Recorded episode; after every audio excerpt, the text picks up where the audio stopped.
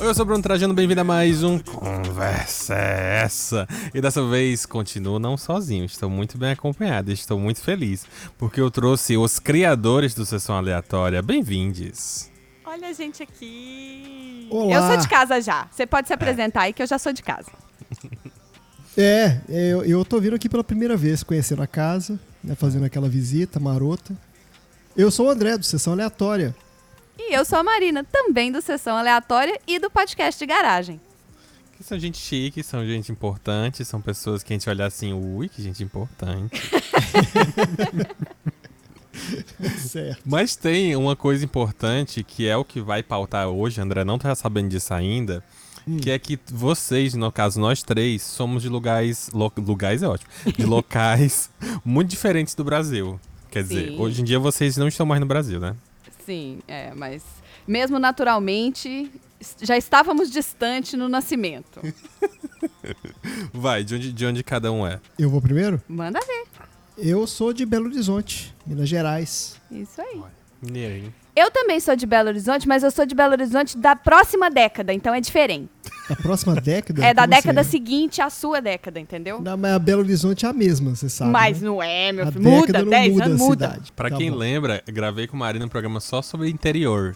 Era eu, Marina e Dudu discutindo coisas do interior. É, eu nasci em Belo Horizonte, né? Eu sou de Belo Horizonte, mas a minha família hoje mora em São João del Rei, Minas Gerais. E, e é aquele lance de, assim, o estereótipo mineiro, né? Opa!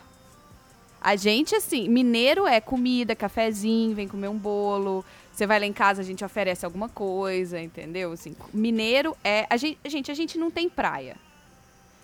A gente não tem. Male male pratica esporte. Esporte de mineiro é levantamento de copo. Seja de café, seja de cachaça. Exato. Falando em café, e aí o ouvinte vai entender do porquê que nós estamos falando disso, como é que vocês preparam o café de vocês? Ah, hoje, hoje em dia o meu café sai preparado da maquininha da Nespresso. Hum, Nossa, é daquela que, que coloca o, o pó numa, numa bichinha, que parece Não, uma... ele tem uma cápsulazinha Ah. que você que é assim, ela já ela vem um prepa- vem o pó ali dentro, eu não sei o que que vem ali dentro na verdade. Ah, é uma mágica que faz. Você bota aquilo ele faz uma mágica, ele é, porque ele tem um pó que ele, acho que ele fica meio na pressão ali dentro e na hora que passa a água, também vai na pressão, ele sai um café que é mais parecido com o expresso do que com um café coado. Então, é, é por isso, inclusive, que ela chama Nespresso, né? Olha aí, eu não sabia, não. Hum, verdade. Exato, porque é da fabricante. é, quem patenteou esse sistema foi a Nestlé. Aham. Mas ela não é a única que fabrica essas cápsulas, não. Já, a patente já caiu, então assim, essas cápsulas você compra. Inclusive no, no Brasil você tem vários cafés, é, várias marcas de cafés assim conhecidas que fabricam essas capsulinhas também. São todos compatíveis com a maquininha. Só que o lance é que assim, ele sai em 30 segundos, entendeu? Então é um café instantâneo e ele é, é bem parecido com o expresso mesmo. Ele é mais forte, assim, ele né, um, é um, é um café mais encorpado, assim. Ele é um expresso com S do- e expresso com X. Ele é um expresso expresso. ele é um expresso expresso, Boa. exatamente. É isso aí. É, ele é exatamente. Nossa, agora ah, humilhou o escritor, porque eu não me toquei dessa diferença. Então, eu não bebo café, não. Eu sou de Minas. Olha eu aí. acho que tinha muito café na minha casa e eu- o cheiro do café eu já acho enjoativo. Nossa. E eu não como nenhum existe nenhum. cheiro melhor do que É. cheiro de café. Mas sempre ou pós-Covid? Porque pós-Covid também deu Não, uma estragada pra mim. Sempre. é, eu nunca bebi. Assim, café pra mim eu bebi na faculdade pra ficar acordada. Mas eu, bot- eu fazia uma mistura de, de café com pó de Guaraná, que era um, era um troço Caralho. intragável. Nossa senhora. Mas aí não é o café, né? É, Você não, tá eu descia rebite terra. Era, isso, era um rebite que eu café. descia pra aguentar a faculdade, entendeu? Porque eu trabalhava com evento e fazia faculdade, então eu meio que dormia era pros fracos. Aí eu, eu- foi essa a única fase assim que eu realmente bebi café de verdade. Ah, E aí, de vez em quando, na, na firma, quando eu precisava ficar acordada e não tinha, né, não- o energético tava custando 20 reais, aí a gente ia lá na maquininha de café mesmo e tomava um shot de café pra ver se ficava acordado. E, e cinco copos d'água pra tirar o gosto do café da boca, entendeu? Mas eu nunca fui muito fã de café, não. Agora, lá em casa, é assim, a primeira coisa que você faz, acorda, estica o braço pra cima e liga o fogão pra esquentar água pro café. Lá na casa- É, é que no interior de assim. Minas tem esse, essa cultura de passar o café, não é isso? Uhum. Então o pessoal, né, o dia inteiro você tá esquentando água e passando café. É assim. É. Pra ele tá sempre fresquinho. Mas passar o café, é, o café tá. O pó do café tá onde? Então, quando a gente fala, lá no Mineirês, quando a gente fala passar café, é que a gente passa o café pelo pó, fica um, um coadorzinho com É. pó, e aí você traspassa o pó com a água pra fazer o café. E sempre é tem café fresco, café porque... coado, Isso. certo? Mas é aí que eu queria chegar. É nesse Ah. ponto Olha aí. que a mágica vira. Por quê? Porque no Ceará, aqui no interior, o pó vai na água. O pó vai na água. Não, como assim o pó vai na água? Aí você Vai- vai filtra direto a água com água? pó? Exatamente. Imagina, Ah, olha aí. então não tem o passar Você ferve a o água café. com pó. Exatamente. E isso foi uma coisa que quando eu descobri que outras pessoas não faziam isso, eu fiquei muito chocado. O meu mundo mesmo? deu uma balançada. E eu fiquei, gente, o que, que esse povo tá fazendo? Porque, assim, é muito, é muito o, o mais comum, o mais natural. Eu aprendi desde que eu tinha 10, 12 anos. Você coloca a água pra ferver, a água ferveu. Você coloca um pouquinho de açúcar, se você for tomar com açúcar. Você põe Aí açúcar você- na água? A minha mãe põe café Exatamente. açúcar na água também. O café Ué, já mas- era adoça- adoçado de aí. fábrica lá em casa. Mas é que- Exatamente. Mas a pessoa tem que adoçar a gosto. Como é que Ah, fica? mas o só- é É, é o tá gosto muito. da minha mãe É, lá a em gosto casa. da casa. É. Exatamente. Cada casa tem o seu tom de café. Cada casa tem seu Fantástico. gosto. É Eu vou assim. tomar café na casa da tia fulaninha, porque lá o café é mais, É, mais doce. ironicamente, real é assim. Rola isso? Real é assim, é tipo assim, "Nossa, o café de fulaninha é muito bom, vou lá. Olha só, tem uma Caramba. identidade do café de cada casa. Faz sentido. Aí você, a água ferveu, você coloca a quantidade de pó. Hum. Normalmente, pra um litro, a gente coloca duas colheres se o pó for do bom. Né? Duas Certo. colheres cheias. E aí ele vai ferver, vai subir, porque o pó de café faz o Isso. café subir. É isso. E aí você coa com o coador. Você secou depois. Que interessante. Eu não- Existem É, várias é. técnicas de fazer café, né? Você já viu aquela história da prensa francesa? É aquela. Que, que, que é a colherzinha que eu falei, que é como se fosse um Ah, é funil. aquele que você. Que a prensa, na verdade, você prensa o filtro na água e o café vai pra Isso. e a água, o café vai pra cima. Ele é um Ah, tubinho sim. que você coloca a água, né? Aí o café ele Xuxa. fica é, o café ele fica no filtro, num outro um outro recipiente que fica em cima. E daí você literalmente pressiona o troço pra baixo, né? A água mistura ali com, com o café e depois na hora que você puxa, o pó do café molhado sai no filtro e a água fica ali com o café. Então assim, tem várias técnicas e bom, aí as pessoas que são especialistas em café, que não é o meu caso, vão dizer também que o gosto fica diferente, não é aquela história de sempre, né? Que Eu um sempre imaginei deixar- que a gente ficava mais doente, né? Porque o café é viciante. É. Já dá azia, né? A, a, a Marina já ataca ele com Guaraná, então já fica Ah, mais sim. difícil. Então, Café pra mim era ribite. Cara. Mas é louco porque, tipo, o meu ponto é esse. Eu lembro que, não sei se vocês vão lembrar, uns anos atrás, na época das Olimpíadas, se eu não me engano, Hum. os jornalistas americanos reclamavam do café brasileiro. Que era forte demais, Ah, né? É. Ah. ah, O André, vai, o André pode dar o depoimento do café americano. De Vai. todas as experiências Não, é com o porque café que isso- ele teve. O café nos Estados Unidos, os caras não sabem, eles não têm noção do que, que significa café.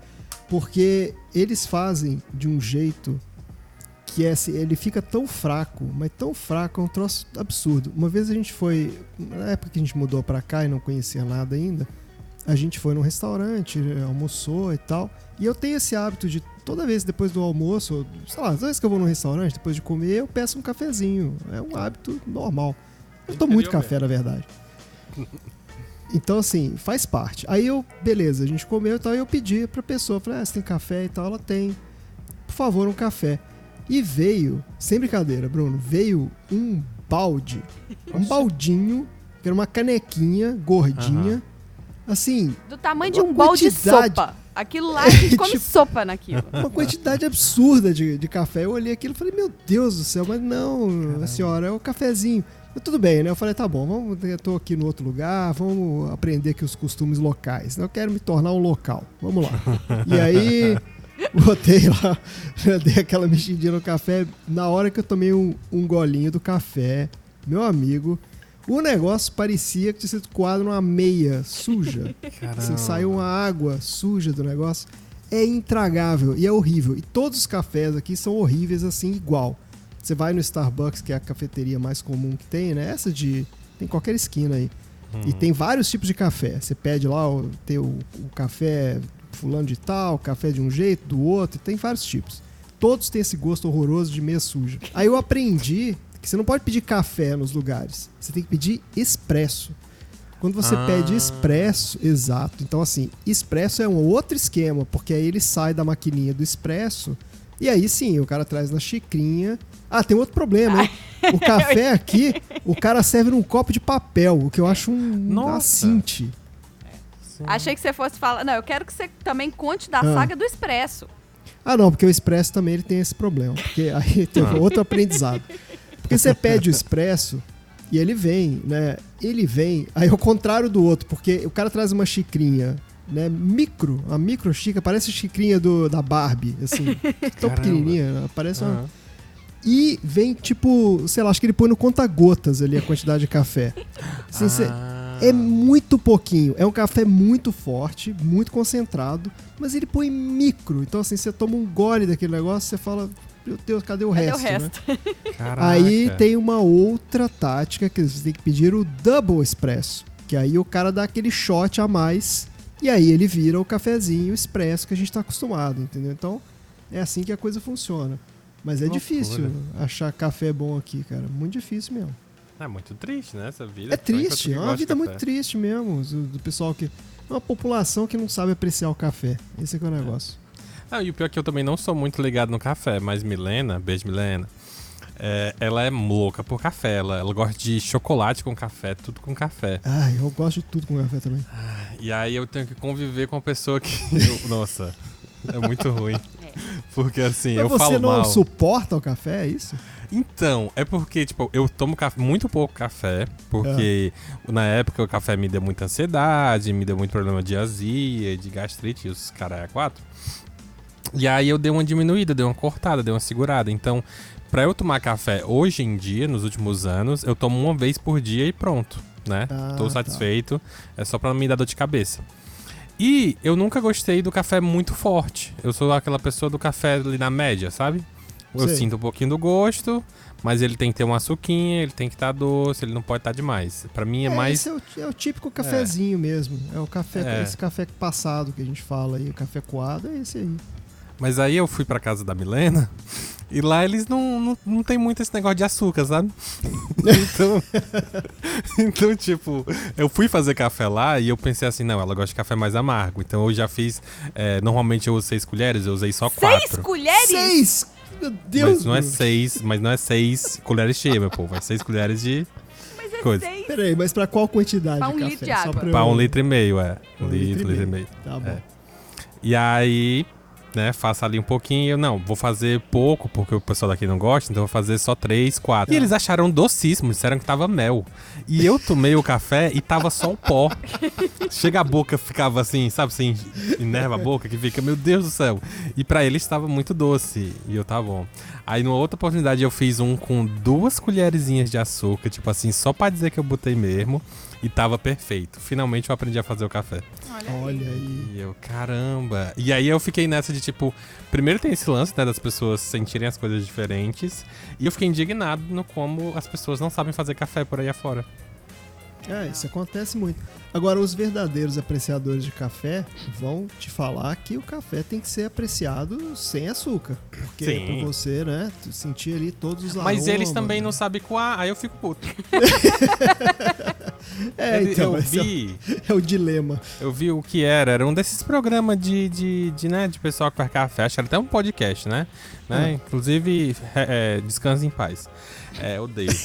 Aí- E aí ele falava assim, não, porque você tem que torrar o grão a não sei o quê. E aí quando você torra o grão não sei como, aí você moe, e aí torra de novo, e aí você coloca no filtro e derrama água quente só um pouquinho. Oh. Aí vai descer aquele, aquele chá, e aí você vai poder desfrutar. Aí pra mim já começa errado porque não é café, né?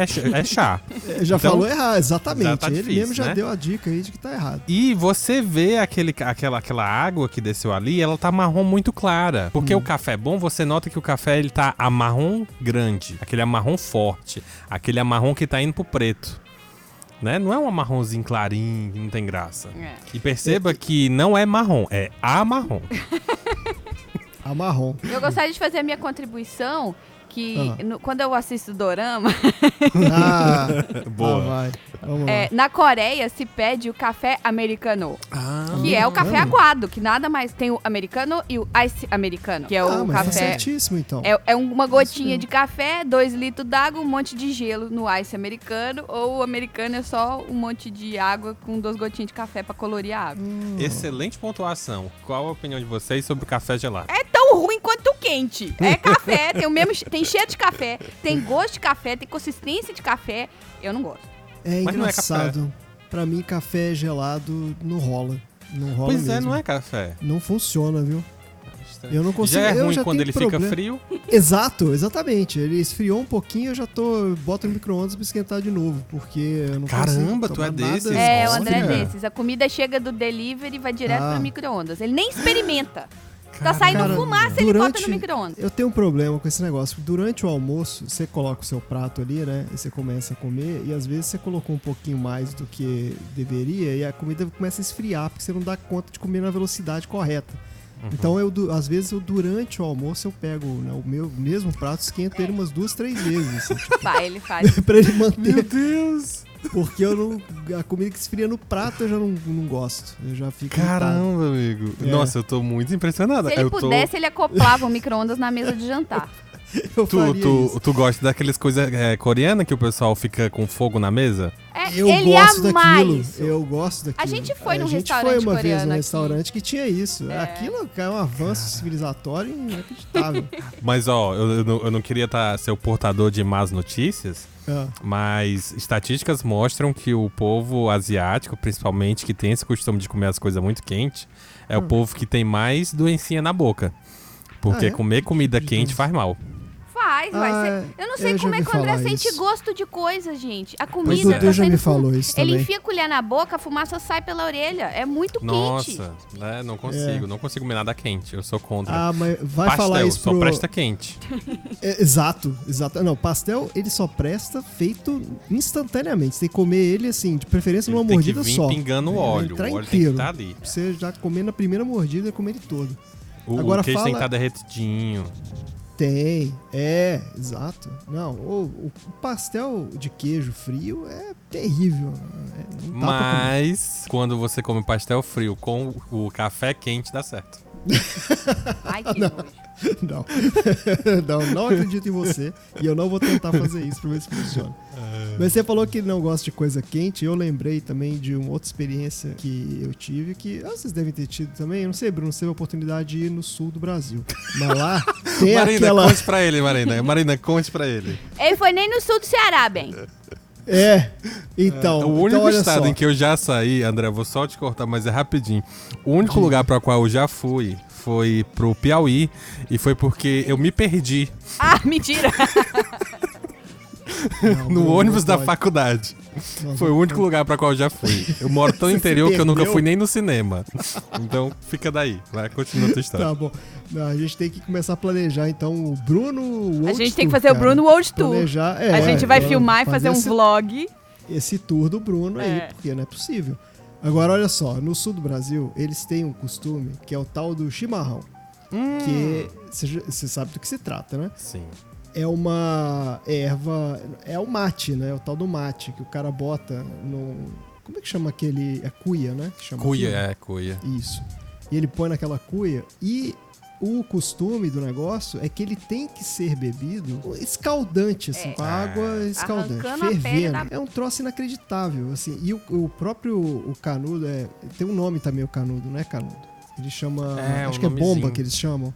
Que é. Ele é de metal. Então assim, porque então tudo esquenta ali. tudo esquenta. E ele Então, tem um filtro, né? Uma parada assim. Isso, Tem, ele tem toda uma técnica pra pra ser feita. É, ele tem uma técnica lá pra ser feita. É, e, e, inclusive tem vários tipos de mate também, que é bem curioso, porque eles falam que se você não tá acostumado, você tem que começar com. Eles chamam que tem um mate pra criança, infantil, sei lá, um negócio assim. Aí, segundo eles, é um mate um pouco menos amargo. Eles falam que é doce, mas não é, é só um pouco menos amargo. Né? E aí tem esse troço que ele é fervendo e ainda tem um outro problema, mas aí já é uma questão mais cultural. Eu não quero criticar ninguém, mas eu acho Mais um, critica- já problema. Por favor. Não, não, eu acho assim, pra mim é um problema a questão de que ele tem que ser bebido coletivamente, entendeu? Eu não Ah, acho verdade, é em verdade. tempos de Covid Meus germes são meus é meio germes, complicado. Exatamente, porque é um ritual, de fato. Então, assim, ele vai passando de mão em mão ali e é isso mesmo, entendeu? Você toma o seu gole, passa pra frente, né? Talvez melhor seja ser o primeiro a tomar mesmo. Mas. Mas é- é- o curioso é isso, é que assim, é quente. E se o troço esfria, eles acho que vão lá e botam mais água quente em cima. Não pode esfriar. Você tem que tomar antes do troço esfriar. Eu lembro que eles têm até esse lance, né? De tipo, tá sempre chuchando ali mais, botando mais água quente. Ai, Sim, justamente pra não, né, não perder ali o o calor do negócio. Mas assim, a gente entende que é, um- é um- uma tentativa de, de lavar os pecados, né? Ah, Que a sim. gente Isso, aceita. penitência, né? O povo, é, o povo do Sul tem essa questãozinha aí de, né, do, dos racismo. Curitiba, né, também tem suas questões. Não Mas sei se bem. isso aí resolve também, É. mas... Não significa que tá pago, não, tá, gente? É, continue tentando. É. O importante é tentar. Agora, Mas- você sabe que se você subir um tiquinho e chegar ali no Mato Grosso. Hum. você tem uma erva também pra fazer, né, o, o que eles chamam de tereré. Ah, sim. o tereré já nada mais falar. é do que o chimarrão gelado. Ah, Porque você não olha aguenta aí, tomar nada ideia. quente no Mato Grosso. É, Isso me é parece ponto. uma boa ideia. Eu Chá tive gelado uma eu colega gosto. do. Pois é, eu tive uma colega de escola que mudou pra minha escola no meio do ano. E aí ela, de- repente, sacou aquela. a, a cuia, sei lá, do chimarrão. E a gente, Uhum. olha, chimarrão. Ela, chimarrão não. Aí a gente, eita, né? Tereré, o quê?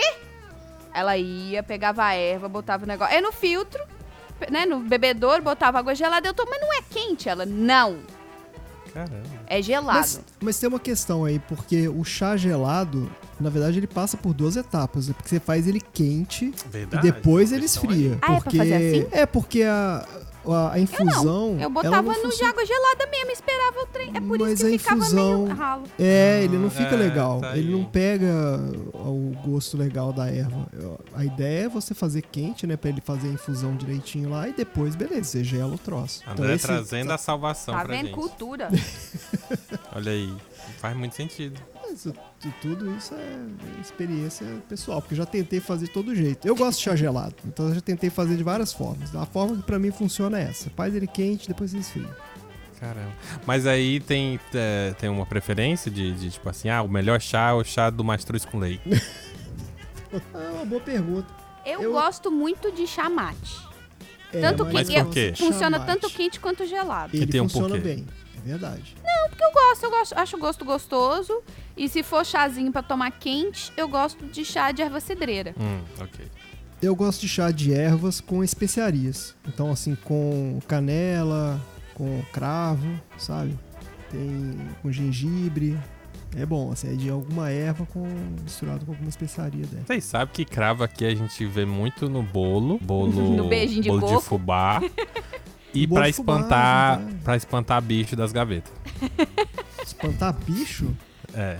Se você tipo botar cravo, não vai dar aqueles bichinhos, cupim, isso, Ah. traça. Não vai dar esses bichos. É Olha mesmo? Eles são. Vivendo Eles não gostam de cravo? Não gosta, não. O cheiro do cravo é forte. Olha aí. Nem eu não gosto, né? Te espanta também, né? Inclusive bastante. É, cravo é polêmico, realmente é uma coisa polêmica. Tem É, cravo- pouquinho. Lá em casa era pra mamãe marcar qual que era o beijinho de coco pra não misturar com o beijinho de leitinho. Ah. E aí, a o cravo era só pra, pra, de- pra decoração, você arranca e É pra doce. isso que servia o cravo no docinho? É, porque o cravo, ele foi feito pra você colocar... Não, o cravo, ele foi feito, é ótimo. O cravo, ele era feito, usado... é, exato, ele foi feito pra você colocar no doce. Ele era Ele usado foi pro criado. beijinho de coco. Isso. E aí era a forma de você conseguir diferenciar que criança, você vê aquele doce branco, eu já ia quente. Hum, docinho de leitinho. Na hora que eu enfiava na boca aquela merda de coco horroroso. E eu aí- acho que a criança não se importa muito qual é o sabor Ah, do- mas eu era uma doce, criança não. que me importava. É? Ficava indignada e aí tinha que comer porque não podia cuspir porque era falta de educação. Aí a minha mãe, que era doceira oficial da família, né? Que toda vez que tinha algum aniversário era minha mãe que fazia os doces de todo mundo.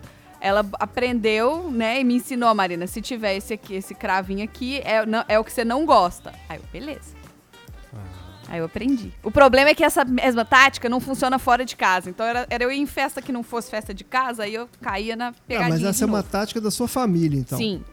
Ah, tá. Porque eu nem sabia que existiam dois tipos desse. Pra mim sempre chamou brigadeiro branco. Que? E era Olha isso aí. aí. Não, brigadeiro branco é brigadeiro branco. Doce de leitinho é doce de leitinho. e coisa? beijinho de coco é beijinho de coco. Eu Uai, nunca nem ouvi mesa- falar. Uai, mas na mesa de doce tem lá o brigadeiro, né? Que todo mundo fica de olho. E tem aquele monte de docinho branco em volta que ninguém quer. Que você come depois que acabou o brigadeiro. Então, Eu mas sempre você achei que tem era o um mesmo que é o doce. docinho de leitinho, que ele é feito com leite em pó. Ah, E você tem o outro, que é o do beijinho de coco, que ele é feito igual o brigadeiro, na panela, o leite condensado, só que você bota Condensado. coco ralado na receita e leite de coco. Ele fica com gosto de Ué, coco, parece consistência bom de isso. coco, fica agarrado no dente, aquela maravilha. É verdade. E você tem o brigadeiro branco, que ele é a mesma receita do brigadeiro, só que sem o chocolate. Então ele não tem o, o coco, ele é, ele é todo. é- Sabe o que- pra que, eu uso o brigadeiro branco? Você vai lembrar agora, pra fazer recheio de bombom de morango. Ah, aquela. aquele Aquela massa branca. Fica. Ah, Mas ele não vira um doce de leite? Se você ficar muito tempo com ele no fogo, ele vira um doce de ele leite. Vira. E o gosto não fica parecido. Mas fica. Fica, sabe Ah. por quê? Eu vou te contar uma vez um negócio que eu fiz. Olha só. Eu tava no sítio, aí eu tinha visto no mundo de Bickman Opa. que se você pegasse, se você esquentasse o leite condensado por bastante tempo, ele, você não precisava mexer, ele virava o brigadeiro sem você precisar mexer. Então o que, que eu fiz? Eu fui lá, aí meu pai, a gente tinha um lugar que era um, um, um pit onde meu pai jogava mato pra, pra- que tipo, ah, tinha cortado a grama, joga o resto da grama lá, taca fogo, a fumaça espanta os mosquitos e você se livra Uhum. do resto da grama. Aí eu peguei uma lata de óleo, Coloquei uma lata de leite condensado dentro dessa lata de óleo e eu ficava indo lá toda hora no fogo e completando a água dentro da lata de óleo e deixando a lata de leite condensado cozinhar lá dentro. Meu Deus. Aí, só que ninguém me falou que eu tinha que esperar um certo tempo e tirar, entendeu? Pra mim era só eu ir deixando que uma hora ia virar mágica, né? Uai. Aí o trem explodiu. Pois é. Era esse o Deus. meu medo, porque explode. O De repente, é ruim. Pum! Só que não tinha ninguém perto, porque eu botava água, ia fazer outra coisa, né? Criança, né, gente? Aí botava água, ia fazer outra coisa, de repente, pum! Aí vai todo mundo lá ver o que que era, e leite, aí tinha doce de leite espalhado em tudo. Aí foi uma formigada. Nossa, deu formiga Nossa, pra limpar isso. burro. Nossa, Mas eu quero saber o seguinte: deu certo? Então, esse especificamente não, mas aí depois eu falei o que, que eu queria fazer, aí meu pai fez e meu pai fez e deu certo. Aí chegou Ah. uma hora que, assim, antes de explodir, ele tira, aí tem que esperar esfriar, aí fica aquele monte de criança em volta da lata esfriando, né? Porque ninguém deixa mexer enquanto não esfria. E aí abriram a lata e tava da cor do doce de leite, tava aquele marronzinho. Não é um doce de leite de viçosa, né? Tradicional, blá blá, mas é, mas tinha gosto de doce de leite. Caramba. Tinha gosto de doce de leite. É. É, pelo menos isso. Mas é muito louco, porque isso é, é o perigo da, da cozinha doceira, né? Da Que- cozinha. É, n- e, gente, o doce, quando ele espirra, ele cola na sua pele. Que um abraço. Cola, cola e arranca a sua pele fora. É O muito doce tá perigoso. sempre brincando com queimado, né? O caramelo é o açúcar queimado. É. É. E é o açúcar, o caramelo é mais perigoso ainda, porque a temperatura pro caramelo derreter, né, pro açúcar derreter e virar caramelo, é muito mais alto, por exemplo, que a temperatura da, da água, que é 100 graus Celsius, né, de, de, Uhum. de ebulição. Ah. Se você pensa que se você virar uma água a 100 graus Celsius no seu corpo, o que que acontece? Se você virar caramelo, é muito pior. Porque E tá muito mais quente que- do que a água Sim, que tá em sim. ebulição. Esses Quando doces secar, também. Nossa.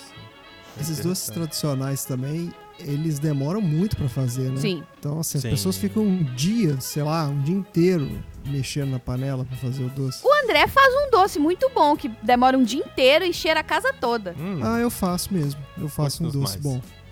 É um. Não, mas é uma.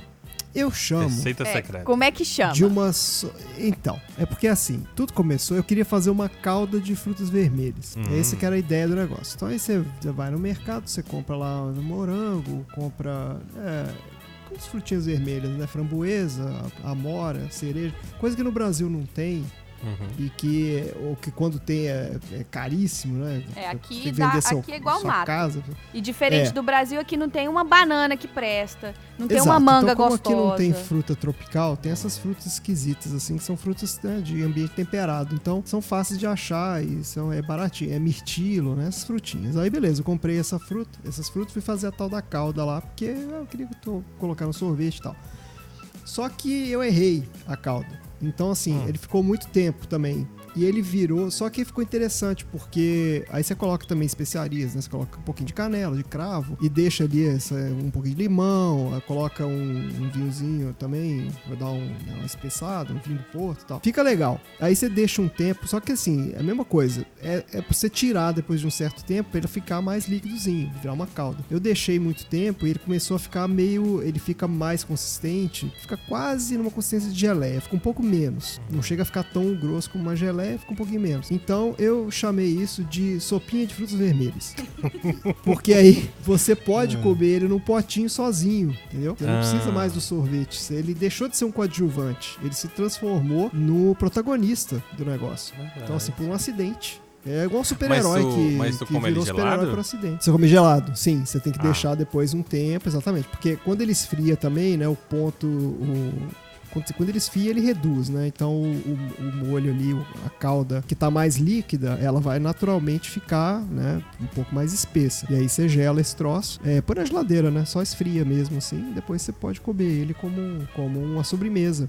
E ele fica meio. fica azedinho, assim. É interessante que a fruta vermelha ela não é uma fruta muito doce, né? Ela já é uma fruta um pouquinho mais azedinha. Verdade. Então você coloca a calda ali também não muito doce e tal, fica legal. Essa é uma Pô, e sobremesa tu boa. tacou canela também, né? Sim, pô, ficou uma maravilha. Essa e uma outra que eu fiz também que funcionou, que foi uma pera é, com calda de. Era uma pera ao vinho também. É uma receita bem simples, na verdade, assim. Ela parece ser sofisticada, mas não tem nada sofisticado. Você precisa de pera e de vinho e açúcar. E é isso. Você bota lá na, na panela. Mas se você acertar o ponto dela legal ali, fica uma sobremesa gostosa mesmo. A, a pera absorve o vinho e o açúcar ali, né? Uhum. Então ela própria fica uma coisinha mais, é, mais molinha, assim, mais docinha. E fica uma caldinha também ali. Você pode servir com sorvete também. Eu não sou muito de fazer sobremesas, não. Mas essas assim com fruta eu já tentei algumas, às vezes funciona. Aí, interessante. É. E, e vocês são mais de, de doce ou de salgado? Eu sou de comer. Olha, então, eu, Hum. eu sou mais de, de salgado e de chocolate. Então, o doce, ele Ah. não é necessário. Agora, o chocolate é um troço complicadíssimo. Porque- Chocolate é outra categoria. É, ele. Aí chocolate não dá. Porque eu sou Caramba. maluco com chocolate. Então se tiver. Mas o teu chocolate é o amargo, então. Não, não. Eu gosto de chocolate. Eu gosto daquele do ao leite, mas eh, alguns que não são tão doces. É porque realmente tem vários tipos de chocolate, né? Tem uns que são Uhum. muito doces mesmo. Eu prefiro uns ah, alguns um pouco menos doces assim. Mas aquele amargo mesmo, assim, muito amargo, eu não gosto também, não. Assim, não é que eu não goste, eu gosto. Se eu tiver, não ele gosto come. tanto como o outro, exato. Eu, não pre- eu prefiro o outro, mas eu como também. Mas o chocolate, o amargo, porque tem o meio amargo, esse é bem gostoso. O meio amargo normalmente é muito bom. Agora, o chocolate amargo, que é aquele 70%, 80% de Sim. cacau, ele tem até uma consistência diferente, né? Ele é. É. Ele é um ele, ele de esfarela. café. É, eles farela, isso mesmo. Então ele, pra comer assim uma barrinha, ele não é tão. Com café vai bem, viu? Com café ele vai legal. Aí, aí o café tem que ser, né, sem açúcar também pra dar Sem aquele. açúcar. É. Bom, Só eu com como, duas colheres. é, eu como boa mineira, eu venho de uma casa onde tem doce, né? Tem compota, tem doce de leite, tem Gosto também. é, doce Bom de também. figo, doce de abóbora. Detesto todos. Não, eu gosto de ótimos. doce industrializado, Ah. sabe? Aquele Marina gosta de bala. É, Agora, aqui, ó. Marina gosta de bala. Esse aqui é o negócio. Eu dela. tenho Aquele sempre um potinho. pacote de bala, uma caixinha de bala, um chiclete, é, um Eu, doce, um, Eu sou muito fã. Gosto muito de chocolate, mas, por exemplo, é, eu- eu até como, por exemplo, brigadeiro, vai. Brigadeiro eu gosto, mas se você falar assim, ah, você quer um doce de leite? Não, obrigada. Você quer uma compota de Ah, figo? gosto. Ah, não, Gosto também. quero não. Me dá, eu quero, sabe o que, que eu quero? Eu quero, é, paçoquinha. Sim, olha, assim, eu não gosto, mas eu sei que é sucessão por Eu aqui. quero sonho de valsa. Mas quais que são os doces típicos aí, Bruno? Ó, aqui a gente... Vocês já ouviram falar do alfinim? É o rocambole, Não. aquele fininho, e que parece Isso. rocambole. Bolo de Isso, rolo, de Aquilo não é rolo. bolo de rolo que chama? Não, aquilo é o alfinim. Ó, Mas- ó, ó a treta tereré ó, chimarrão aí, ó. Isso. Não, é calma. alfinim. Mas ele é diferente Peraí, do como é bolo que de chama? rolo ou ele é a mesma coisa? Alfenim. Você pode, Alfenim. é, você pode pesquisar, tem até um- um- uns vídeos de Nossa, como fazer. que lindo. Né? É, ele, eu, se não me engano, ele é feito estilo rapadura, né?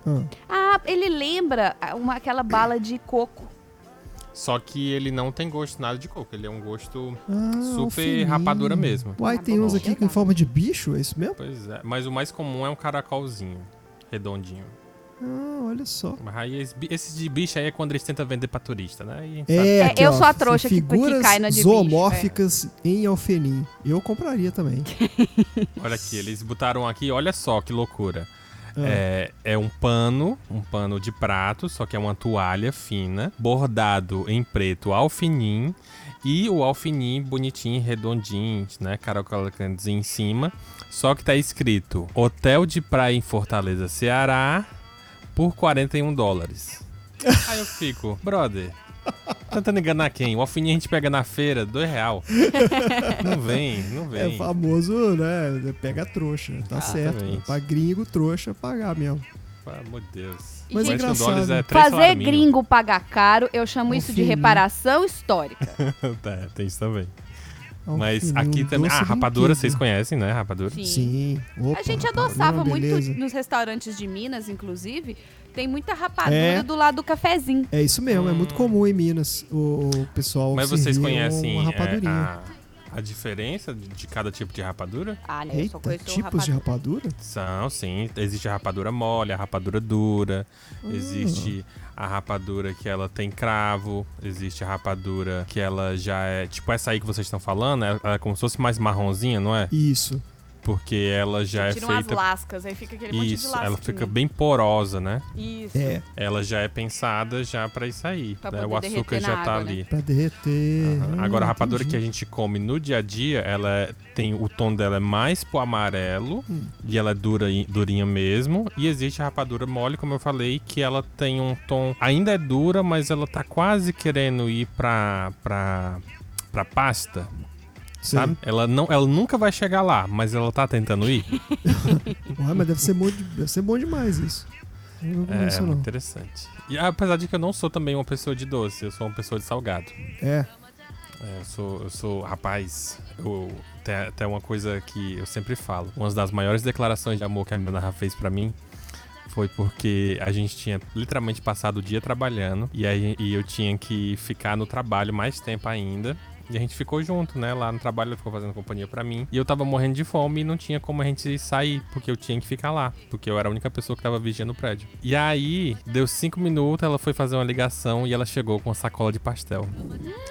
Rapaz, Nossa. eu quase choro. Ah, Só, só de lembrar agora, meu olho fica cheio d'água. e a boca também.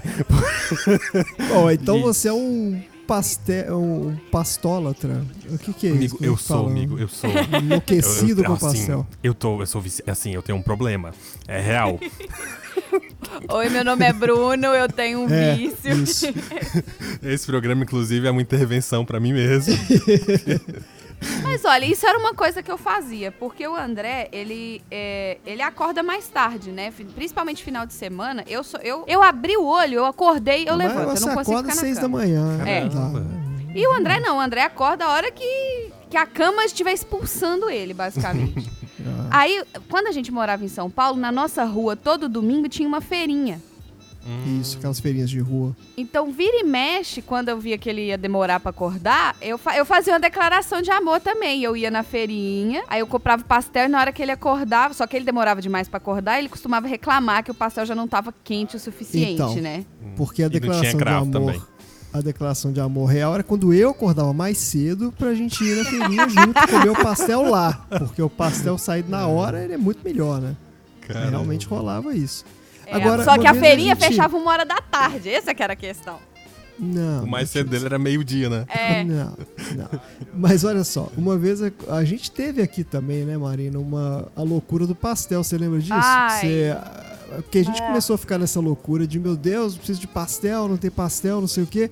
E aí você comprou umas massinhas de pastel, né? E a gente fez aqui. Ah, achei que você fosse falar do fiasco do Brazilian Day. Sim. a Não, não, é, comprou- teve essa também, depois a gente pode contar essa história. Não, mas o pastel que você fez em casa, o pastelzinho. São aqueles mesmos pastéis, aquelas, aqueles disquinhos de pastel que a gente compra aí no Brasil. Sabe? Aquele que é um disquinho da massa, você bota o recheio e fecha Só com o garfo assim É, é e frita. assim. É, vocês fazem disco? Ah, Pra mim, pra quem é massa, ela é quadradinha mesmo. É, não, porque não, quando você a compra gente- industrializada, ela vem como se fosse um disquinho, assim.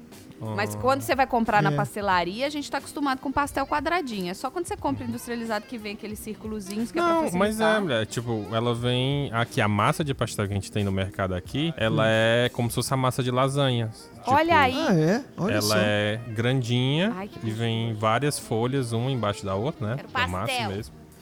Qual é o tamanho aí? típico do pastel aí, Bruno? Nossa, tem essa. É. É. Qual que é o tamanho do questão. seu pastel, Bruno? Olha, o meu pastel. Não, eu vou explicar porque eu caí na pegadinha do pastel quando eu mudei pra São Paulo. É, uhum. Você- lá é um problema isso. Qual que é o tamanho do Pausa pra pastel beber aí? água. Se hidratem, pessoas que estão ouvindo a gente.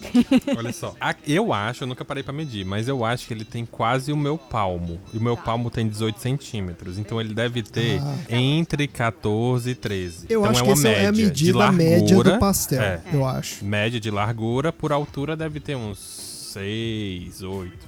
É, porque é É bem pas- recheado, é o né? pastelzinho, isso. Então, quando você compra pastel em Minas, o pastel ele não é um retângulo. É, Ele é um Hum. quadradinho. é um quadradinho. Ah. Então, o que ele tem de largura, ele tem de altura. Então, pega esse seu pastel aí, mas a largura que é mais fininha, faz um pastel dessa largura e altura. Esse é o Isso. pastel quadradinho de Minas. Então, vamos pôr assim uns 10 por 10 centímetros? Não, acho que um pouquinho mais, pouco uns mais? 15 por 15. Hum, assim, de, daquele de escola, que vende na cantina da escola, deve ser uns 15 por 15, mais ou menos. É, é, não, o é uns recheio? 10 por 10, vai. Uns 10, no máximo 12 por 12, mas eu acho que era uns 10 por 10. E aí, quando eu ia na pastelaria em Minas, eu comia, sei lá, 3, 4. É, você já pede, né? Aquele, Você já chega lá, me dá dois de cestinha, queijo. O cara te, te dá uma e ele- cestinha isso, com... e vem aquela é. cesta cheia dos pastéisinhos. Fui pra São Paulo, primeiro dia, falei, ah, acho que eu vou comer um pastel. Fui na, na, na lanchonete e virei pro moço e falei, ah, moço, eu queria pastel, por favor. Você faz na hora? Faço. Eu falei, ah, então eu quero três de queijo, por favor. Ele olhou pra mim, aí ele olhou em volta e falou, mas é pra você? Você tá, tá sozinho? Eu falei, tô. Ele, três? aí eu falei, é, três. Tem certeza? Que eu tava no centrão de São Paulo, né? Eu falei, tenho. Eu como bem, fica tranquilo. Gente, o pastel, ele devia ter uns 20 centímetros. Não, Marina, você não tá sabendo Caramba. explicar direito. Hum. O pastel é muito grande. É muito É uma grande. coisa inacreditável o tamanho do pastel. Eu tô tentando imaginar o que que mais ou menos assim. Imagina um vinil, um disco de vinil. Assim, sabe? A capa do disco de vinil. Uhum. Acho que assim, você reduz ela um pouquinho. Dobra a, a- ela o disco de- a chega- capa do, de- do disco de vinil no meio. É o tamanho Isso, do é meio como você. Porque ele é um Eu retângulo adorei que a gigante. referência de vocês é um disco de vinil, porque o nosso ouvinte realmente vai ter um disco de vinil em casa. Ai, meu Deus do céu. O que, que, que, que pode ser? que, que é Eu tô- pior que eu tô mais- olhando em volta, eu não sei. que geração Z, Marina. O que, que o TikToker saberia o que, que é? Mas eu pior não que sei. nem é só o TikTok, que ninguém mais tem disco. Vocês têm disco aí? Não, mas a gente já tem, viveu eu o disco de fazendo vinil. a referência Não, do, do tamanho. Ah, eu também, tenho. mas é porque para ter em casa, sabe, um mousepad. Ah, já sei. Mousepad, o mousepad é uma boa referência. Eu acho que ele é maior que um bem maior que um mousepad, não, na eu acho que verdade. não. É, é- é- pensa numa barra de chocolate, em, um chocolate em barra. Sim, Ai, eu não verdade. sei, porque no dia que eu vi aquele pastel, me deu um desespero. Eu falei, não pode ser. Esse troço é muito grande. Enfim, gente, era muito grande. Era imenso, o pastel era imenso. É enorme. É o tamanho de um livro. Ai, tamanho de ai. um livro, é. De um isso. quadrinho. Eu imagino um livro, isso. E é, e é gordinho, é bem recheado. E é muito bem ah, recheado. recheado. Ah. É, ele não é aquele pastel de vento, ventania, não. Ele- o cara capricha mesmo. E aí eu saí de lá da loja, né? O cara me entrega três e fica me olhando, óbvio, né? Tipo Que assim. maneiro. Aí eu. ah, embala dois pra viagem, por favor. Vou comer um agora. É, aí eu peguei um e saí andando na rua, porque eu fiquei com vergonha de comer lá na lanchonete. Saí andando comendo um na rua e com dois na sacolinha pra comer O- depois. O pastel paulista é quase que um almoço, gente. É, um troço assim. Ah. Você fica Se realmente você, querido ouvinte, um dia foi em São Paulo, existe um livro, Bruno, que você que adora os livros, existe um livro que chama Culinária Ogro. Hum, Esse livro que chama Culinária, Culinária Ogro, Ogro. ele tem, é, ele tem todas as comidas ogras do centro de São Paulo. Quer dizer, Ah. tinha, né? Eu tô falando isso em 2000 e antes da pandemia. Então, assim, não sei se as coisas ainda estão lá. Aqui, ó, é o Guia da Culinária Ogra. que chama. Isso. E aí um colega de trabalho meu trabalhava no centro de São Paulo e ele, um colega de trabalho, comprou e falou: vamos começar a ver esses restaurantes aqui. E aí era tudo pertinho ali de onde a gente trabalhava ali na região da Galeria do Rock, em São Paulo, que é o centrão mesmo, Anhangaba- Vale do Anhangabaú. Gente, eu juro pra vocês, eu fui no restaurante uma vez que o prato era nove reais, tô falando de São Paulo, hein? O PF era nove reais de frango à milanesa com arroz e feijão e batata frita. Um prato era arroz, feijão e batata frita. O outro prato era o filé de frango à milanesa, porque não cabia num prato só. Mas era fininho ou era bem feito? Era bem feito, só que era do tamanho de um prato. e aí, cada um idiota pediu um, porque a gente, nove reais não é comida nenhuma, né? A gente vai morrer de Aham. fome. Vamos. Mano, e aí no final, eles tinham também uma fatia de, de pudim que você podia comprar. E aí, falei, ah, vamos comer. Já, já, tava, já tava todo mundo ferrado mesmo, vamos comer o pudim. Pedimos o pudim e era um pudim de tamanho normal. Aí o, o- o cara do restaurante vira pra você e fala assim: Você quer calda no seu pudim? Aí eu falei: Claro que eu quero calda É, no meu pudim. Recusa, né? Aí ele foi, abaixou, pegou um regador. Caramba. Sabe aqueles regador que frentista de posto usa pra jogar água no vidro do carro? É aquilo, só que em um tamanho um pouco menor. E virou calda com menor. aquele regador em cima do pudim que tava na minha frente. Caraca, que legal. Comi, comi, claro que eu comi, né? É. Porque até aí já, já tinha comido pior. Mas, gente, esse livro da Culinária Ogro, ele tem vários restaurantes no centro de São Paulo que são super baratos e a quantidade de comida é absurda, mas a comida é uma delícia. Eu espero os- que o- alguns desses restaurantes tenham sobrevivido à pandemia, né? É, tem isso, né? O subtítulo do livro é 195 lugares pra comer até cair. Esse aqui é o... É, e é um do André. Barcinski. Esse cara é muito legal. Ele é um crítico de cinema também. Eu não sabia que era dele esse livro. Aí, tá vendo? Marina também é cultura. Crítico de, de, Crítico com- de, comida música. E de comida também, pois é. Exato. Mas isso é uma questão importante, o quanto a gente come, né? Porque aqui a gente, vocês por serem de- do interior, né? Querendo ou não, Minas Gerais é uma espécie de, de Ceará fora do Ceará. Olha aí. É que tem esse lance de que você tem que comer de maneira farta, de maneira, Sim. né? Tem, tem Se isso você mesmo. comer pouco é falta Tem de isso. educação. É, Exatamente. tem essa tradição de, de quantidade Experimenta ir de visitar comida. uma avó e não comer alguma coisa pra você ver. É, tem isso, tem isso, não tem pra onde correr. Mas aí, a gente, antes, antes da gente seguir, é, eu queria voltar no ponto do pastel, porque obviamente fica evidente o meu vício, né? Estou desejando pastel aqui 10 Uma horas da certa noite. obsessão aí, né? Mas qual o melhor recheio de pastel pra vocês? Queijo com Chegamos na calabresa. discussão. Calabresa com queijo é o melhor, sem sombra de dúvida. Era queijo até eu mudar pra São Paulo. E aí, É, porque assim, o queijo de Minas é muito melhor que o queijo de qualquer lugar. Então, o pastel É, de queijo em Minas é o melhor tipo de queijo. pastel. É, o queijo Minas é da horíssimo. Só que se você pastel. for pra São Paulo, o queijo é uma merda. Mas quando você bota não, a não, é uma calabresa. Tá Assim fica também mara- não, calma. comparação com o queijo de Minas, é perdemos os ouvintes. É porque ele não, ele não é o queijo canastra que a gente tá acostumado. Ele vai ser um queijo ali um pouco. Então né, não devia chamar queijo. Mussarela, sei lá. Devia ter outro nome. Devia ser Não, tem queijo. que- Como é Queijo o nome do São queijo que a Paulo. gente come? Tem um nome pra isso, não tem? Sei. É queijo que é queijo, né? Porque Queijo. igual Uai. o que paulistano É, chama de pão de queijo não é pão de queijo. É pão de É. polvilho. Não, não, pão de Até queijo, porque o paulistano tá aqui pra estragar tudo. É. Estraga o cuscuz. Tal do Nossa, cuscuz é. paulista. Aí me fode também.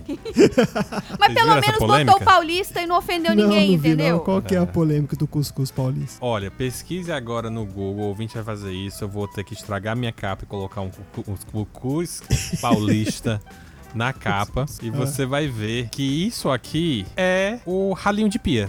É o que fica Meu no ralo Deus, de pia. que nojo. Tá entendendo? Deus, gente, o que, que é isso? E aí, o pessoal diz que não, isso é maravilhoso, isso é muito bom, não sei o que, não sei o que. Não nego. O gosto deve ser interessante, porque cuscuz é bom e o tempero é bom, não, não que deve ser ruim. maçaroca. Mas é uma Mas maçaroca que- mesmo, de É, tudo. não é É interessante. isso? Não parece, não é bonito. cuscuz, aqui a gente chama de pão de milho. Hum, Pra vocês terem uma noção. É doce o cuscuz? Eu juro que eu nunca comi cuscuz. não. Cuscuz não é o seguinte, é salgadinho, só que ele é um salgado neutro, né? Tá. Você Isso. pode comer ele sozinho ou misturar ele com outras coisas. Então, teve até aquela polêmica lá no Big Brother há uns anos atrás, porque a Juliette foi fazer cuscuz e fizeram errado. E é o seguinte, existem dois tipos de cuscuz, o flocão e o massa fina. Ah. O todos eles é sempre o mesmo. Você molha a massa, deixa a massa molhadinha ali um pouquinho, coloca na cuscuzeira, porque olha só, o cuscuz é tão Olha. importante que ele tem uma, uma. Uma panela uma panela só pra ele. Ele você bota pra ele na ele. cuscuzeira, ele vai cozinhar no vapor, que a cuscuzeira vai solicitar pra ele, vai dar pra ele. Tá. E aí, quando fica prontinho, ele vai cheirar, porque o cuscuz tem um cheiro específico. E aí você pode fazer o que quiser com ele. E aí você pode comer ele com sardinha, comer ele com carne de charque. Você pode comer ele. Vocês sabem o que é carne de charque, né? Aí você pode comer ele com ovo, feito uma farofinha ali, rapaz. Isso, é assim que a gente comia lá na casa da minha avó, Bruno. Não sei se eu, se eu te contei isso, mas a minha fa- a família da minha, do meu pai, né? Família é da Bahia. Então Olha minha aí. avó fazia comida. E esse cuscuz que você tá descrevendo aí é exatamente o cuscuz que ela fazia lá. Que é a- uma massinha amarelinha, né? Fica Uhum. redondinha assim, porque quando sai da forminha. Isso. E o pessoal comia com ovo, né? Com ovo mexido, ovo frito assim.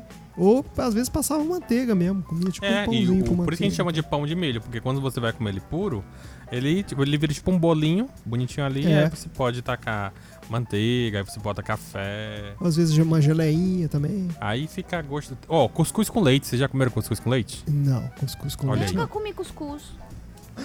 Marina do céu. Olha aí, pois então pronto. A próxima, a próxima objetivo do Conversa S da Baixa Podosfera vai ser fazer o grande encontro em que nós vamos. Eu vou pela primeira vez comer esse pastel aí de vocês e tu vai comer cuscuz. Olha aí. Demorou. Vai ter que existir. É Olha, muito quando tu vê o fato. cuscuz com carne de charque, aí tu vai morrer. Uma É coisa que eu comi na Bahia que é inesquecível. Eu não sei se você lembra, André, mas pra mim foi inesquecível. Foi uma farofa com Claro azeite de lembro. dendê que a gente comeu. Já É, ouvi lembro. falar. que o Nossa! azeite, o azeite dele tem um gosto específico, né? Tem. É Ele maravilhoso, muito eu não esqueci. E a gente comeu isso num hotel que a gente ficou na Bahia. E, eu, se, eu, e se eu pudesse voltar nesse hotel por causa dessa farofa, eu voltava. Olha Era muito bom caramba. mesmo. O azeite Vocês, de dendê, vocês comem pirão é- ou não? Eu O como. André é maluco com pirão. Adoro pirão. Sou Tem como maluco. fazer pirão com azeite? Eu não sei nem como é que Eita, faz pirão. Eu nunca fiz pirão, hein? Não, porque o pirão ele é um caldo de peixe, né? Então, assim, Na com verdade, é caldo de farinha, qualquer coisa pra gente fazer. com qualquer coisa. É, porque ele é um. Normalmente a gente. Normalmente come ele com. Como queca, né? Assim, pra. É, a maioria das pessoas fazem isso. moquecazinha. é. Isso. Eu acho uma maravilha também. Aqui a gente faz pirão de tudo. A gente pode fazer o pirão, porque o pirão é a mistura do caldo. Ah, com a farinha. mesmo. Tanto que as pessoas até falam pirão de peixe. É, é um tipo de pirão. Que é esse que é o que eu Porque tô é o falando. mas caldo, porque aí o caldo outros. vai ficar bem gostoso, vai pegar o cheiro de como ele foi cozinhado e tudo. Isso, E é. aí É é, você pode fazer com galinha, pode fazer com peixe, pode fazer com carne de boi, que é quando você faz. Não sei se você já comeram aquela carne que a gente faz arroz cozido. Hum. E é aquele. Tem o osso e tem o tutano. Sim. Aí tem o, o, o- Como é o nome daquilo? Aquele. Estômago. Estômago. Como é o que a gente chama de estômago? Tripa. Tu já comeu tripa? Não. Tripa, rapaz, assim, aí eu admito que você precisa ter um pouquinho de estômago, mas a tripa frita é maravilhosa. Pesquisa agora, né? Tripa, tripa, de boi De boi frita. É. Porque É, essas coisas tem que comer mesmo nos lugares onde elas são tradicionais, porque aí o pessoal sabe fazer o negócio direito. Se for comer em São Paulo isso aqui, eu tenho certeza que vai ser horrível. Ó, sabe o que eu acho que vai ser talvez parecido? Torresmo. Torresmo tu conhece. Ah, sim, claro. Então torresmo é pronto, a típico tripa é muito próxima do que o pessoal faz de torresmo, né? Ah, tô vendo E- aqui. Parece E mesmo. aí, É é, aí acho que é o mais próximo é esse. Aí tem, deixa eu ver o que mais. O que o pessoal, buchada, tu já ouviu falar de buchada? Já ouvi falar do buchada, mas não, não conheço. Na Bahia não é Assim, comum não, né, buchada?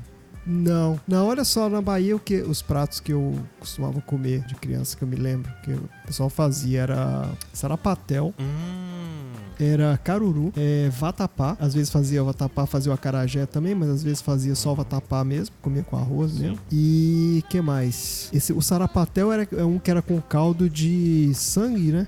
É um Tem também quem é meio que pare- parecido com um frango ao molho pardo, até assim ele fica, né, um caldo de É. faz uma carne ali e tal, é bom também. Cozido também, o pessoal fazia. Sabe o que eu acabei de me tocar? A Hum. buchada é um sarapatel feito no bucho do, bo- do bode. Eco? Ah, é? Ela é feita no bucho. Ó, pesquisa aí buchada, aí tu vai ver que isso aqui é o sarapatel dentro do bucho. Deixa eu ver aqui qual é da buchada. Dá, um, dá uma Buchada conferida, bode. Marina. Eu não. Ligada. A gente- Então, mas ele vem. Ah, ele vem o bucho e daí É você bucho. corta e lá E tá dentro buchada tem. lá dentro. Ele parece É o- um sarapatel mesmo. Parece um É sarapatel. bem parecido. O cheiro é horrível. Tem gente que sabe que quando começa a cozinhar. É, então, isso que eu ia falar. Ele não tá muito apetitoso olhando aqui Não, a, a o foto que eu tô é vendo, tenso. não. Mas a tripa é ótima. Mas o. Mas o que. Essa carne que tem dentro dela aqui é o que exatamente? Então, eu, são, eu acho que são as vísceras, né? Que o pessoal chama de víscera, né? Que é o fígado. É o- fígado, coração, é, pedaço de coração, essas coisas, né? essas. E aí tem o quê? Um pouquinho de carne, que acho que é o que sobra do, do- da, da rebarba. Não, sei se é rebarba que se chama. Enfim, naqueles cortes Hum. menos, menos apreciados e um pouco de tripa também, eu acho. Certo. Porque tripa pode ser tanto sangue. cozida quanto torrada. Nossa, faz. quem é, quem é vegetariano deve estar achando essa conversa asquerosa, cara. Não, pior que, tipo, eu acho que eu, eu devo ter provado uma vez e muito de longe, mas eu não é, não é costume, sabe? Tipo De assim. onde que é essa, essa comida, tipicamente, assim? O buchada, ela é muito aqui do Ceará, do Ceará inteiro. do o pessoal Ceará come, mesmo. tipo, Ah, de real oficial. Sarapatel também o pessoal disse que tem muito por aqui. Eu já vi que gente de fora, né, em outras regiões. Mas é porque eu entendo assim. O Ceará como um todo, ele é muito dividido até quase como se fosse norte e sul, tá entendendo? sei. Eu lembro que quando eu, eu, eu fiz faculdade de geografia um tempo, e aí a gente viajou um pedaço do Ceará. E aí eu fui pra região ali do Cariri, e é uma região mais, entre aspas, de, de. Eu vou chamar de montanha, mas é o que é o mais simples de falar, né? Porque é uma Tá. serra, é uma região mais assim, né? E aí lá. O pessoal fala diferente, o pessoal é, é, come coisas diferentes, o clima é diferente. Então, Nossa. dentro do Ceará é um outro universo, tá entendendo? E lá na Chapada é onde tem até a região do Cariri, é onde tem o sítio arqueológico e tudo, sabe? Hum, E aí tem toda essa. Inclusive lá eu lembro que começou a ter muito investimento por conta que até recentemente foi descoberto novos, novos fósseis por lá, sabe? Lá Ah, o lance é muito, é muito forte lá. E, é, e, tipo, é muito evidente o quanto é diferente, mesmo de dentro do próprio Ceará tem muita diferença, né? Como o pessoal se comporta, como o pessoal se, se, se alimenta, não sei se a gente pode falar assim, né? Mas, mas tem um pouquinho de diferença. Eu lembro que eu tinha uma professora e ela sempre falava muito com D, sabe aquele, aquele que seria o que o pessoal da Globo tenta dizer que é a forma que o cearense fala? D, não sei o que, sabe aquele tom Ah, mais De assim? fulano, sim, é, é, que é bem, bem é, é bem estereotipado na, na TV, né? Assim, é o, é o estereótipo do, do sotaque né, É. nordestino. E é um tom que você pega ainda dentro do Ceará, só que em regiões né, muito específicas. Mas, mas o, o- eu acho que o prato mais comum. Porque eu acho que esse é o ponto. Al- Algumas vezes eu acho que os pratos, as comidas vão pra um lugar do tipo: ah, o gringo ou então o turista vai achar diferente, então vamos fazer Hum. ele. Né? E nem, não necessariamente é o que todo mundo come. Então, mas aqui o que eu acho que todo mundo come é o cuscuz e é o, o, o bode, né? Certo. É porque você tem a, a comida do dia a dia, né? Que realmente não- muitas vezes não é essa que o pessoal vai, sei lá, vai pôr no restaurante e tal, porque às vezes ela tem um. É igual em Minas também, a gente tem alguns pratos típicos, mas não são coisas que as pessoas comem no dia a dia mesmo, né? Você tem lá o. Até porque são difíceis de fazer, né? Frango ao molho pardo mesmo é um prato difícil de fazer, é trabalhoso pra caramba. Então não é um prato que uma pessoa faz em casa. Então você vai num restaurante mineiro, você come lá. Mas antigamente se fazia, né? Mas era um trabalhão, né? As pessoas passam, sei lá, um dia fazendo o negócio. É, e sem e contar que cozinhar dependendo... horas e horas e horas. É, e sem né? contar que dependendo de onde que a pessoa vem, né, o turista, vem principalmente turista de fora, que não só não tá acostumado com o gosto, mas não tá acostumado com os temperos e tudo mais, então a pessoa passa mal, se dependendo da quantidade de Ah, tempero. isso rola muito Real. mesmo. Então, assim, o tanto de turista que passa mal aí por causa de peixe que ele não tá acostumado a comer e de alguns, né, a- é, da pimenta, quando você vai fala de Nordeste, assim, dependendo do turista, ele não dá conta da quantidade de pimenta. A questão do, do gosto, é, esse gosto nosso regional e tal, é realmente né, uma coisa cultural muito forte mesmo. Uma coisa que aqui me impressionou muito, Bruno, olha só, depoimento aqui. A- é, nos Estados Unidos a comida.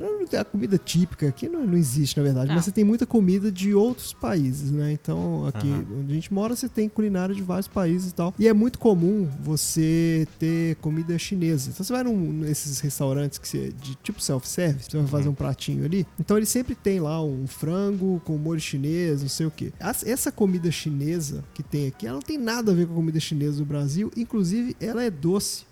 Todos os molhos são Ah. doces. Então você pega um frango, frango com. é, como é que chama? Crocante, com molho de qualquer coisa. E é doce. Aham. O frango é doce, o molho é doce. Então assim, parece que tá comendo uma loucura. sobremesa. É muito engraçado. O, o molho do frango aqui, ele vai laranja e abacaxi. É bem gostoso. Tem vários Que tipos, loucura. né? E eles gostam muito dessa mistura de doce com salgado. assim. Normalmente é uma carne, a própria carne. Você pega um espetinho de carne, não sei o quê, e ela vem com molho doce. Então, assim, é tudo Hum. doce. É muito estranho pra gente. A gente não tá acostumado. Que loucura, nunca, nunca tinha parado pra pensar nisso. Realmente, que a cultura dos molhos, eles vão pra caminhos muito diferentes, né? Porque eu acho que, se não me engano, na cultura asiática, o molho, ele é mais agridoce, eu diria. É. E eu falo isso só de. Nunca provei, tá, gente? Eu só tô falando isso pelo que eu vi Eu, eu vou te assistindo falar programa de culinária. que ele é mais doce do que agri, porque Ah. o- a ideia do agridoce é que ele é uma mistura, né? Ele tem uma coisa ali, né, adocicada. E no, no restaurante chinês, assim, que você vai no Brasil, ele tem os molhos agridoces e tal. É relativamente comum. Mas aqui o que me impressionou muito é que os molhos, eles são quase assim, é um, é melado mesmo, que o cara joga em cima do Hum. frango lá. Então pega o seu frango e taca na geleia. Tá aí, ó, frango pra você comer aí o almoço. É Bem muito melecado. doce, assim, é doce. E ele é melecado, assim, ele é, ele é espesso, né? Ele parece um caramelo mesmo. É muito engraçado, né? Ai, que fome. Pô, real. Bateu. é só aquela tristeza de você pensar, pô, nem tem como comer nada agora. É. E eu comi o pratão de macarrão ainda agora. Mas pra gente, né, dar uma, uma circulada no, Hum. no papo, eu queria que vocês elegessem os seus top 3 de melhores comidas das suas regiões ou das suas lembranças Hum. ou do Brasil. Ah, olha aí, boa, hein? Marina quer ir primeiro? Não, eu pode deixar por último. Pode, pode ir primeiro. Ué, então, em termos de lembranças, assim, eu tenho muitas comidas afetivas, de fato. Que eu tenho. um- um- que, eu, que eu me sinto bem de comer, porque né, me lembra família e tudo. Coisa que o pessoal fazia quando eu era pequeno. Hoje em dia é difícil. Mas olha só, eu gosto muito, do lado mineiro da família, eu gosto muito de frango com quiabo. Frango com quiabo é Hum. uma maravilha. E foi uma comida que eu demorei pra, pra apreciar, porque quando eu era criança eu tinha um negócio de que, ah, mas quiabo, Quiabo, né? Porque- é. é, criança tem essa coisa. E depois, e uma vez eu fui pro, provei e eu acho maravilhoso. Eu adoro. Então, frango com quiabo é uma comida que eu realmente gosto muito. Recomendo a quem puder provar em Minas. Da parte baiana da família, eu sou en- enlouquecido com o vatapá. Eu acho uma das melhores coisas da vida. É uma comida muito, muito boa. E eu lembro que a minha avó, ela só fazia vatapá com ingredientes que ela comprava na Bahia. Ela não fazia com Hum. ingrediente que tinha em Minas, porque ela falava que o camarão, porque minha avó se mudou, né, da, da Bahia para Minas, mas ela falava que, as- que os ingredientes em Minas, eles não eram bons. E certamente ela tinha razão. Então assim, ela quando chegava algum parente que vinha visitar, vinha da Bahia, né, algum tio e tal, trazia potes de camarão seco, porque tinha que fazer com o camarão seco da Bahia lá, não é qualquer camarão seco. Então ela ficava com aqueles potões de camarão seco lá pra fazer vatapá, vai fazer o caruru, que é outro prato que eu adoro também. Aliás, vou colocar o caruru na lista também, porque ele é a versão baiana do frango com quiabo. O caruru Ah. é o camarão com molho de quiabo também. Então, Qual assim, deles que vai feijão? Tem um que vai feijão, né? que vai feijão, É, não, me lembro, Ou cara. eu tô louco. É. Posso estar louco também. Você Não- pode estar não é- louco, sim. Agora, já que você citou o feijão, então eu posso citar também o feijoada, né? Que é um prato maravilhoso. Ah. Que se for bem feito, acho que é imbatível. Uma boa feijoada é uma coisa que se deixar eu fico a tarde inteira comendo a feijoada. Eu adoro. Feijoada de feijão preto ou de feijão mulatinho? também. Feijão preto. Feijão preto. Ah. Sempre Sim. feijão preto. Em Minas não se faz feijoada de outro feijão, não, viu? É. Eu não sei. Eu sei que aí. em outras regiões se faz. Mas em Minas Outras regiões é estão feijão preto. e tem aquela feijoada, né? A famosa feijoada gorda, que é que o cara coloca lá o focinho de porco, pé de porco, não sei o quê. Tem, ela- essa fica Sim. muito Assim, ela é muito saborosa, mas ela é pesada. Então existe a versão, a tal da feijoada light, que aí se usa é paio, né? É carne seca. Então, assim, umas carnes um pouco menos gordurosas. Você não tem toda aquela variedade de pedaços, do, partes do, do corpo do porco. Não corre o risco de você pegar ali um, sei lá, uma orelha, um negócio assim. Essa eu já acho mais, mais de boas, assim, também. Mas eu gosto da outra também igual. Assim, é isso. Mas, é... Eu já falei, né? Já falei meus três. Já Tá falou já cinco, inclusive. Já falei os cinco, né? Não, então é isso. Então eu vou refazer minha lista aqui, então. Então, olha só. É o... Em Minas, é o frango com quiabo, a feijoada e do lado baiano eu vou eleger o vatapá, que é maravilhoso. Tá aí, boa. Olha só, me, me, me corrigi aqui, mas eu tava certo. Não estava tão louco quanto eu Se pensei. corrigiu, mas tava certo. É o acarajé. O acarajé tá dizendo que é feito com massa de feijão.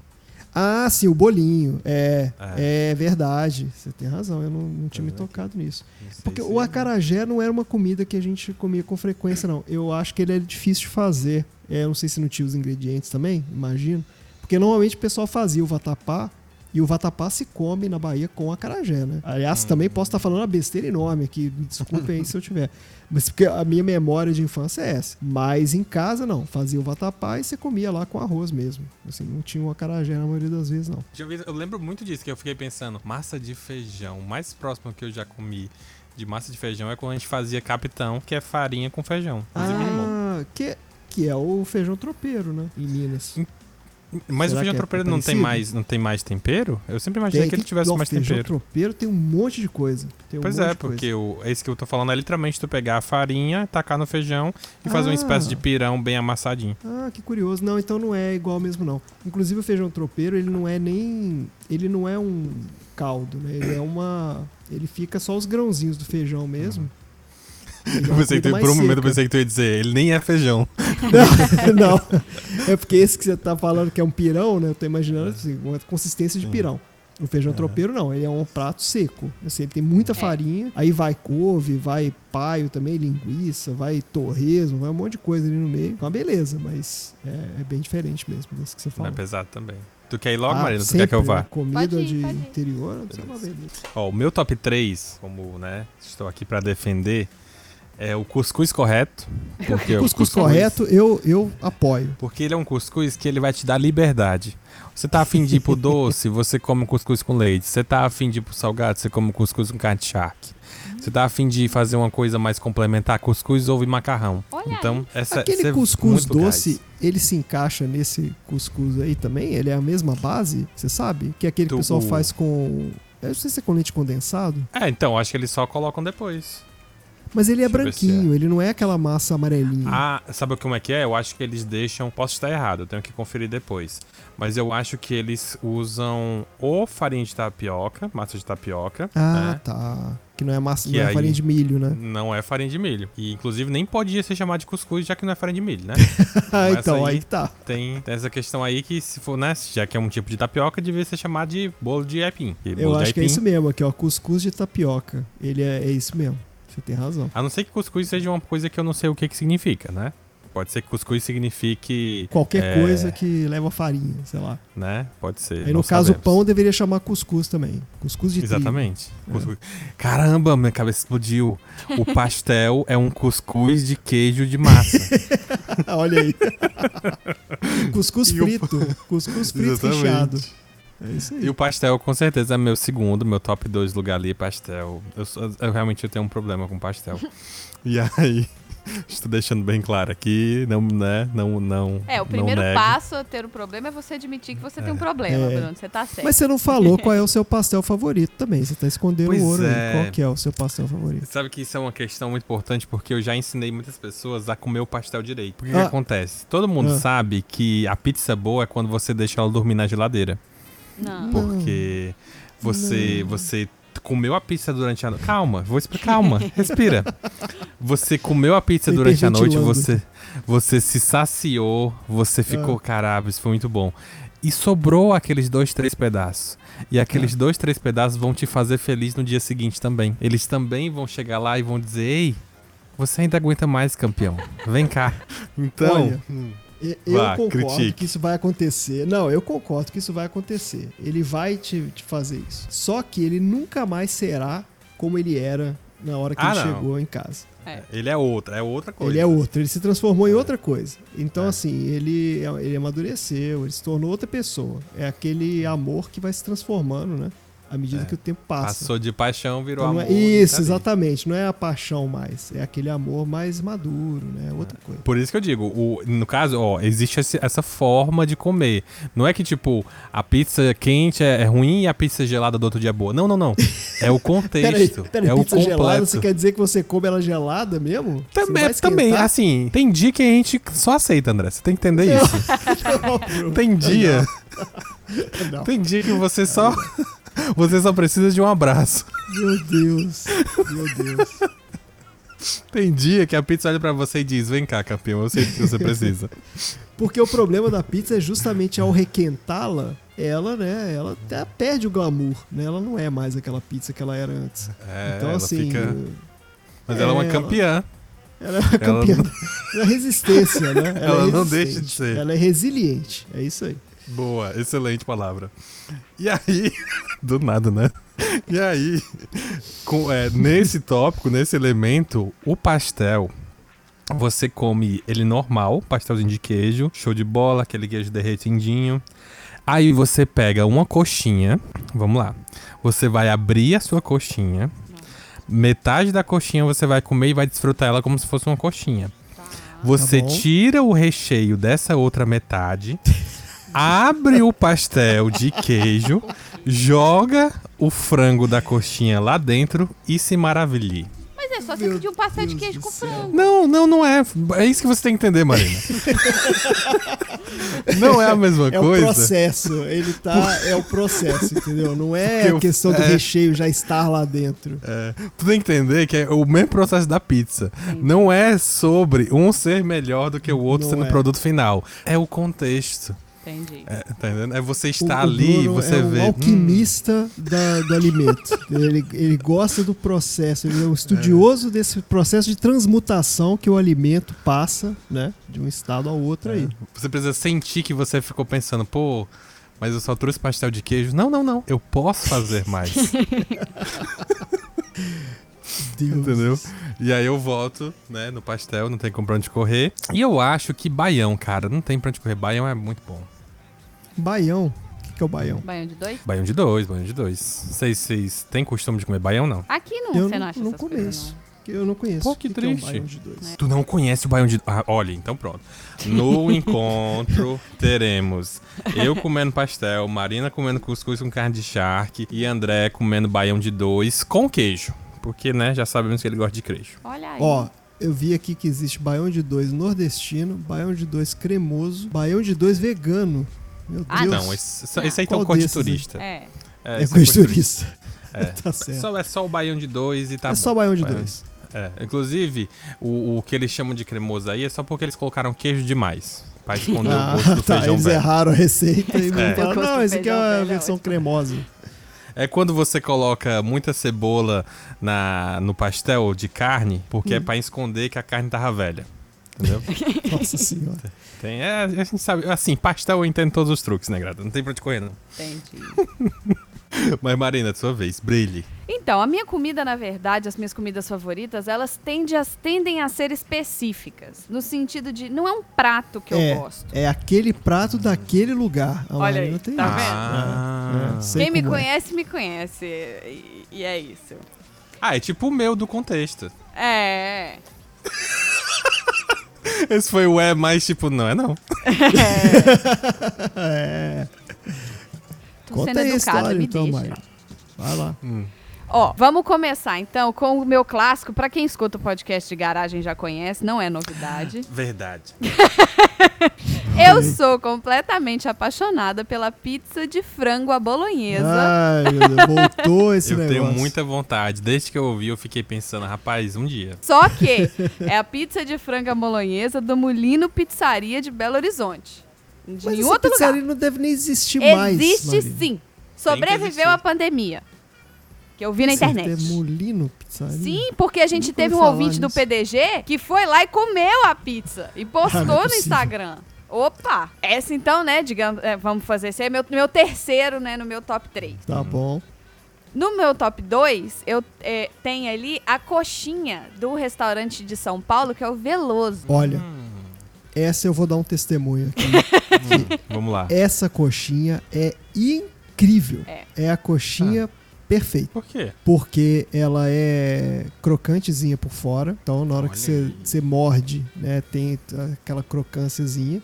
E o recheio dela, ela é bem recheada. E o recheio dela é, é de frango, não é aquele catupiry, frango com catupiry Não é um, tradicional. fra- um bloco de frango com Não é um quadrado não de é um catupiry. E não é um frango, um frango seco também, que às É. vezes a coxinha ela tem. É. Ele é um frango molhadinho, que é um troço.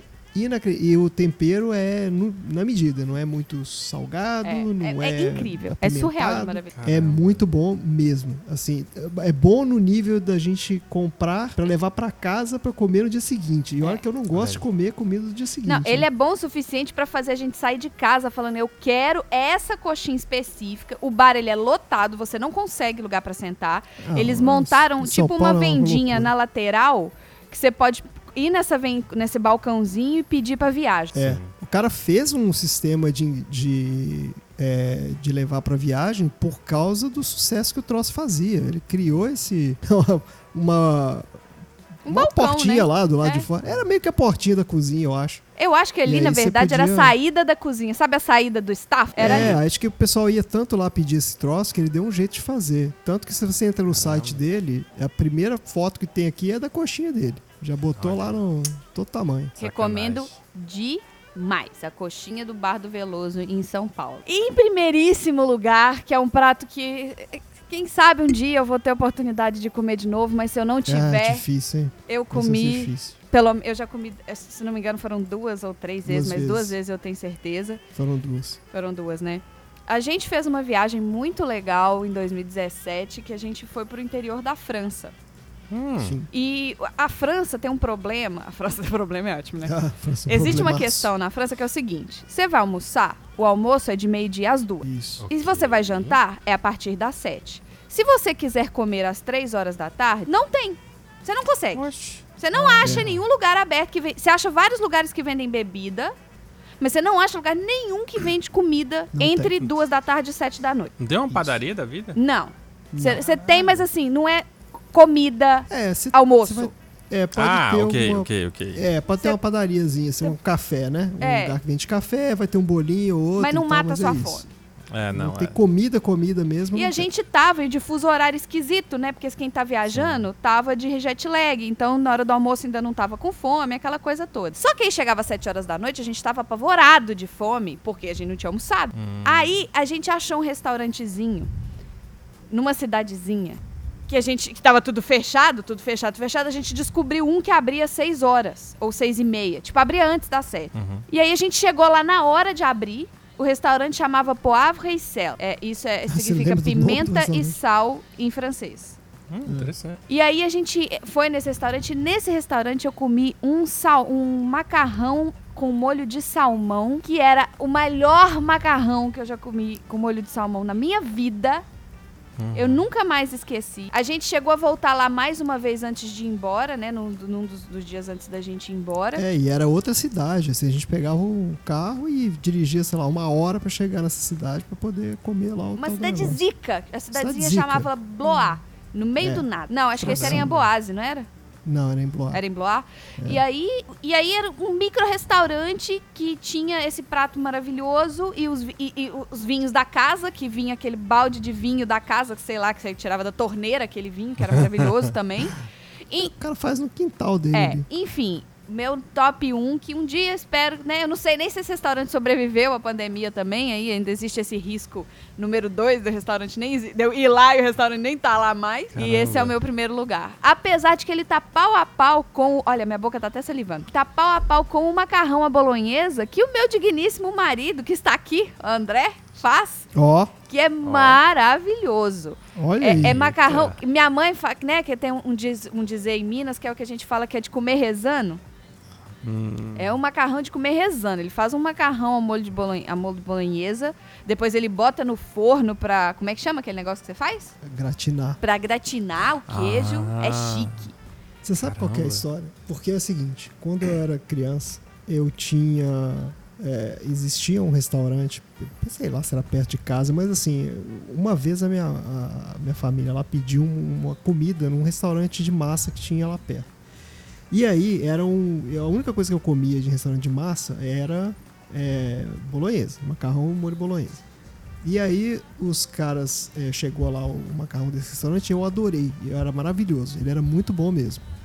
E aí sempre que podia pedir comida, naquela época não era sempre, era uma coisa, era um evento, tipo, ah, uma vez no mês pedia uma comida, né? Então era uma uhum. coisa assim, ah, meu Deus, e aí eu implorava pra pedir aquele, para pedir aquele macarrão com, com bolonhesa. E vinha o macarrão e era uma maravilha, e ele era gratinado, esse era o lance dele, que era o queijinho, né, que fica ali é, em cima. E ele fica, né, aqui meio crocantinho e tal. Uma crostinha de queijo. Aí eu comi esse macarrão. Aí o que aconteceu? Isso passou um tempo. Um belo dia a gente foi, ah, mãe, vamos pedir, vamos pedir, vamos pedir. Ah, tá bom, vamos pedir. Foi pedir o macarrão, tinha fechado o restaurante.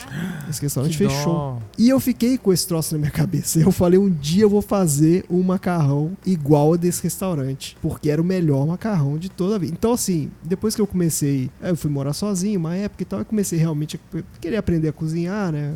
Comecei a me aventurar ali na cozinha. Falei, tá aí, vou fazer um molho de bolonhesa. Então eu passei anos aperfeiçoando um molho de bolonhesa que na minha cabeça é o molho do tal do restaurante quando eu era criança. Que eu não faço ideia se é na verdade ou não. Mas assim, quando eu como, eu lembro daquele. Então, assim, quando o molho, às vezes eu faço aqui, eu falo pra Marina assim, pô, não ficou bom, esse aqui não ficou legal. Ela fala, não, mas tá bom, tá ótimo, tá delícia. Não ficou. Sempre porque, tá ótimo, gente. É porque na minha cabeça, ele tá diferente do do restaurante ah, lá de quando eu era criança, entendeu? Ah. Então, quando ele sai... História, é, tô contando aqui em primeira mão mesmo, acho que nunca Olha te aí. contei essa história, não. Não sabia, não. Mas é isso. Então, quando ele sai e eu provo, eu falo assim: hum, esse aqui tá, tá, é, tá lembrando aquele lá. E aí eu falo: ah, esse ficou bom. Esse molho hoje ficou uma maravilha. E eu te testei várias e várias receitas de molho bolonhesa. E assim, eu realmente gosto de molho bolonhesa, é muito bom. Mas te, às vezes quando sai assim certinho, o troço é uma maravilha. Ficou muito Ai, bom, gente, mesmo. é sempre uma maravilha. Eu sou, eu sou excelente para comer os, os macarrões. Os macarrões. Mas ela é uma péssima julgadora de molho, porque sempre que eu pergunto se tá bom, ela fala que tá bom. Então, Olha assim, aí. não ajuda em nada a aperfeiçoar a receita. tenho, tenho que, que endossar que quando a pessoa gosta de comer, realmente ela não sabe julgar. Ah, é, então. eu sou dessas aí mesmo. Eu gosto é de comer. É isso mesmo. Eu reclamo às vezes é que ele bota pouca comida no meu prato, mas é porque ele é desses que a comida tem que estar tá fervendo, então ele tem que é. servir Me dá 20 vezes. Exatamente. Eu não. não a comida pode esfriar, eu vou muita continuar coisa comendo. No prato. Se eu boto muita comida no prato, eu falo, vai esfriar, não vai ficar bom esse negócio. ele é desses mesmo, gente. Meu aí eu Deus um pouquinho, aí eu vou lá e pego mais um pouquinho. Pra tu ver, né? Todo mundo tem que ter seus defeitos. O do André é cravo e comida é pelando. Ah, mas você sabe que o André não come cebola, né? Ah, não come cebola? Não, menina. É uma, uma novela é. cebola aqui em casa. Então, não, não é novela nenhuma. Cebola. Não, cebola não entra aqui em casa. É simples assim. Não tem novela. Mas o que foi? Um trauma com cebola? Foi... não sei se foi atacado por uma cebola, não sei. Engraçado, a origem desse trauma com cebola eu realmente não sei, não consigo lembrar. Eu tenho, por exemplo, eu não como manteiga também, ah. crua, assim, manteiga no pão. Eu não como manteiga. Eu uso manteiga na receita, assim, às vezes quando eu vou cozinhar pouquinho, uhum. mas eu não como manteiga crua. E eu sei por quê. Porque quando eu era criança eu tinha uma alergia lá, lactose, lá o que que é. Eu não podia comer nenhum tipo de laticínio. Então, hum. assim, e aí eu não tive o hábito de comer pão com manteiga quando era criança, não comia nada com Ai, manteiga. saudade de pão com manteiga. É, então, assim, eu é sei de onde vem. Agora o negócio da cebola, eu não sei de onde vem, assim, na real, tipo, não gosto de cebola. Nunca gostei, não gosto da textura, não gosto do gosto, detesto cebola de toda, quanto é forma. Já Vem aí, André no divã. É, então. É, então. Nós estamos fazendo aqui, né, voltando aqui à infância, buscando a origem do, desses traumas aí. Realmente não sei. A cebola ficou. É, Milena também odeia cebolas.